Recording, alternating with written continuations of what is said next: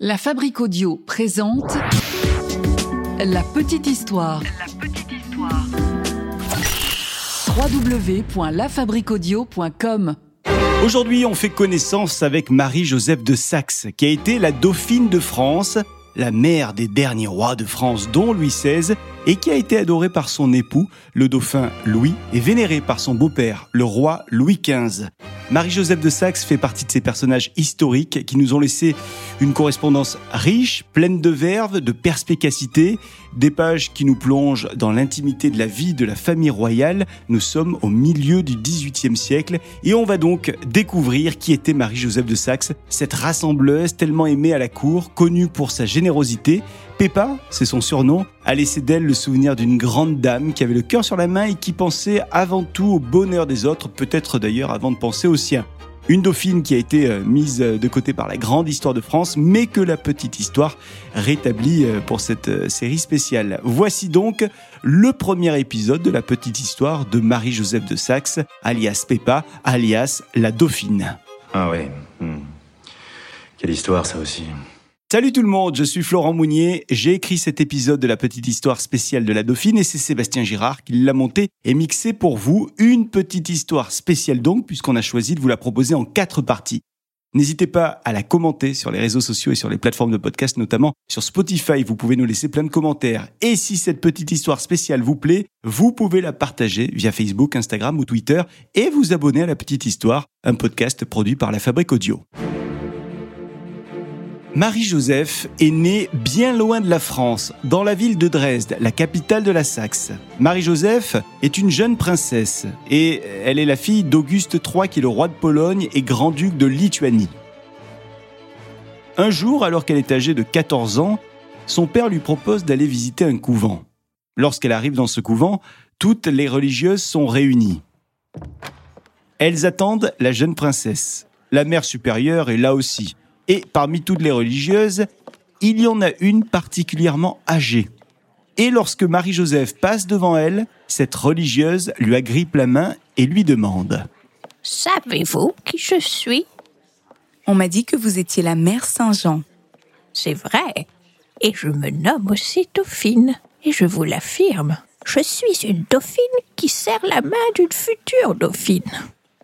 Marie-Joseph est étonnée de cette affirmation qui lui semble venue de nulle part. Et puis ça ne tient pas debout puisque, en France, le fils de Louis XV, le dauphin, est déjà marié. Donc il y a déjà une dauphine en la personne de Marie-Thérèse d'Espagne. Bref, ce que dit Mère Saint-Jean amuse la jeune Marie-Joseph et elle ne va pas y attacher beaucoup plus d'importance. Et pourtant elle aurait dû, car quelques mois plus tard, la prophétie va s'accomplir. Le 22 juillet 1746, on apprend à Marie-Joseph que la dauphine Marie-Thérèse d'Espagne, âgée d'à peine 20 ans et mariée au dauphin depuis 17 mois, est morte en mettant au monde une petite fille. Alors quand elle apprend cette triste nouvelle, la phrase de la vieille religieuse revient à la mémoire de Marie-Joseph de Saxe. Se pourrait-il que ce que m'a dit cette femme était prophétique? De son côté, Louis le dauphin, le veuf et fils de Louis XV, qui n'a que 17 ans à cette époque, est effondré. Il adorait sa femme, lui. Ben, je dis lui parce que tout Versailles trouvait cette Marie-Thérèse d'Espagne plutôt hautaine et surtout très laide. Le secrétaire aux affaires étrangères disait d'ailleurs de Marie-Thérèse d'Espagne qu'elle avait, je cite, une physionomie sinistre mais un joli embonpoint bien distribué. Belle description. En tout cas, en ce jour endeuillé, le dauphin pleure la mort de son épouse, celle qu'il aimait et qu'il chérissait. Mais il y a autre chose qui le préoccupe à ce dauphin.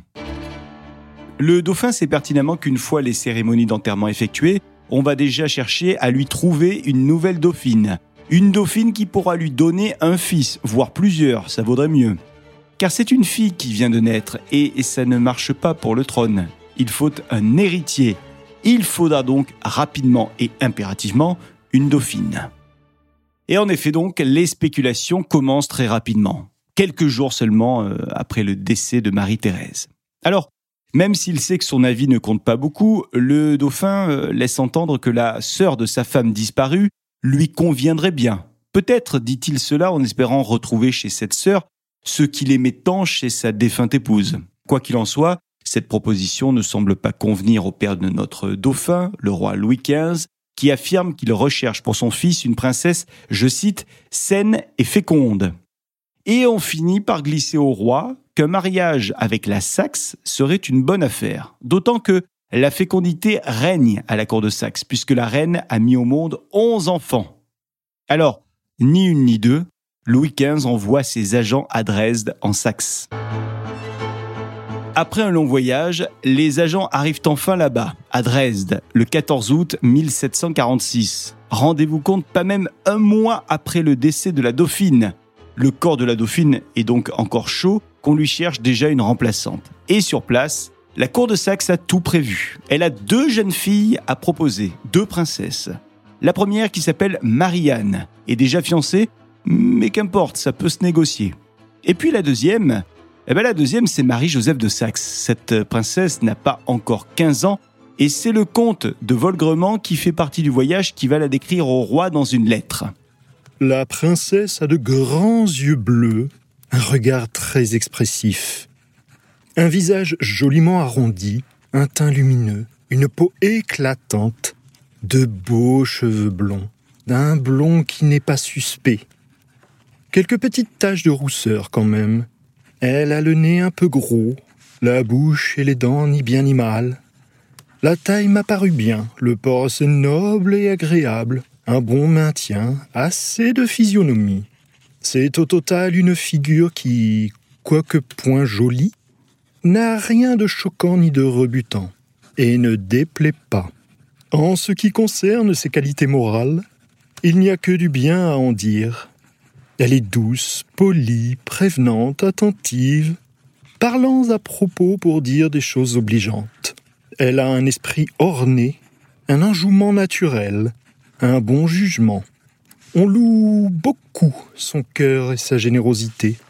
Elle apprécie la lecture et, paraît-il, davantage pour son instruction que son amusement. En un mot, on la regarde comme une grande et digne princesse. Voilà pour cette description de la candidate. Et puis un point très positif, c'est que cette Marie-Joseph semble résistante, puisqu'elle a eu une petite vérole dont elle s'est sortie, une rougeole également dont elle a été guérie, une autre petite vérole qu'elle a vaincue. Et puis Marie-Joseph n'a jamais de rhume. En tout cas, c'est ce qu'on dit. Bref, il paraît qu'elle a une bonne santé constante. Cette candidate-là paraît être la bonne candidate. Et le 4 novembre 1746, c'est son anniversaire à Marie-Joseph. La princesse fête ses 15 ans et on choisit ce jour-là pour lui faire une description de son probable futur époux et de son futur entourage également. C'est le maréchal de Saxe qui s'y colle et il commence par brosser le portrait du roi Louis XV. Le roi est charmant, il aime ses enfants, il visite quotidiennement sa famille, il s'en fait d'ailleurs un devoir et c'est louable. En ce qui concerne la cour, vous verrez qu'il ne faut pour réussir ici ni hauteur ni familiarité. Les femmes de la cour ont toutes de l'esprit comme des diables et sont méchantes de même. Alors un conseil, riez-en, amusez-vous-en. Et si quelque chose vous déplaît, adressez-vous directement au roi. C'est la seule personne de la cour avec laquelle vous ne devez avoir aucune réserve. Vous devez le regarder comme s'il était votre père et tout lui dire, bien ou mal, comme cela viendra, et ne lui rien déguiser. Quant au dauphin, il a beaucoup d'esprit et plus qu'il n'en paraît avoir. Le roi l'aime plus par sagesse, je crois, que pour d'autres raisons. Le roi et son fils sont bien ensemble. Il faut pour le bien de l'État et pour le bien de toute chose que la princesse ne s'écarte jamais de ce point de vue et qu'elle travaille sans relâche à la concorde et à l'union entre le père et le fils. Elle s'en trouvera bien et s'attirera la confiance de l'un ou de l'autre et le respect de tout le monde.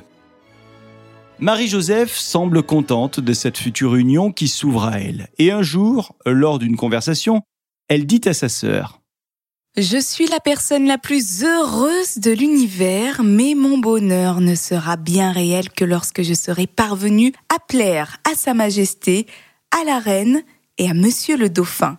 Ce sera là désormais mon unique ambition. Je suis pénétré de la plus vive reconnaissance et du plus profond respect pour Sa Majesté, et sans oser espérer son bonheur, mon cœur le souhaite.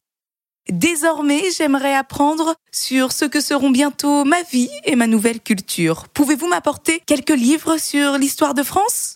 J'avoue que pour le moment, je n'ai pas la plus légère notion de cette histoire. Et puis avant de rencontrer mon futur époux, j'aimerais avoir des renseignements sur lui. Qu'aime-t-il? Quels sont ses passe-temps préférés? A-t-il des lectures favorites? Aime-t-il rigoler? Se cultiver? Et puis, serait-il possible d'obtenir son portrait? On fait alors parvenir à la jeune princesse un portrait du dauphin ainsi qu'un abrégé de l'histoire de France de François Eudes de Mézeray, et puis la chronologie de l'historien Charles Jean-François Hainaut. Et dès lors qu'elle en commence la lecture, Marie-Joseph va être absolument passionnée par ses ouvrages et elle ne va cesser de poser des questions. Elle veut connaître ce royaume de France qui, elle le sait, sera sien dans quelque temps. De son côté, le dauphin, euh, lui, il reste inconsolable. Il pleure tous les jours l'absence de sa défunte épouse. Et surtout, il n'a rien à dire concernant le choix de sa future. Il devra s'incliner. Et d'ailleurs, tout cela arrive très vite puisque le roi décide que le mariage va se faire par procuration. Le mariage aura lieu en décembre 1746. Et on ne fera pas le mariage ici, mais à Dresden. Je sais que c'est loin, alors pour la cérémonie, je ne me déplacerai pas. Et le dauphin non plus. On enverra donc un ambassadeur extraordinaire. Et j'ai choisi qui serait cet ambassadeur extraordinaire. Le duc de Richelieu. C'est lui qui me représentera à l'étranger. Sauf qu'à la cour du roi, on connaît la réputation de Richelieu. En effet, celui qu'on appelle le charmant petit drôle a un goût prononcé pour les fêtes et surtout les folles dépenses. Il aime le vin, ça on le sait, mais il aime aussi les femmes. Alors on commence à se faire un peu de soucis. Et les attitudes du duc de Richelieu ne sont pas là pour rassurer les proches du roi qui disent de Richelieu qu'il est, je cite, dans une agitation proche de la crise de nerfs depuis qu'il a été nommé ambassadeur extraordinaire. Et le jour tant attendu du début du voyage pour l'ambassadeur extraordinaire arrive enfin. Nous sommes le 9 décembre 1746 et le duc de Richelieu quitte Paris avec un cortège de 80 personnes c'est un long et fatigant voyage qui commence pour euh, ce convoi attendu en Saxe. Fin de cette première partie de la petite histoire de la Dauphine de France, Marie-Joseph de Saxe, mère du dernier roi de France. Dans le prochain épisode, la semaine prochaine donc, on verra comment se passe l'arrivée de Richelieu en Saxe à la rencontre de la future Dauphine du Royaume de France. Merci d'écouter notre série spéciale de la petite histoire autour de la Dauphine de France. Une petite histoire que j'ai eu le plaisir d'écrire en m'appuyant notamment sur l'œuvre de Monique de Huertas intitulée Marie-Joseph de Saxe, l'émouvante et dévouée mère de Louis XVI. C'est euh, un ouvrage aux éditions Pygmalion.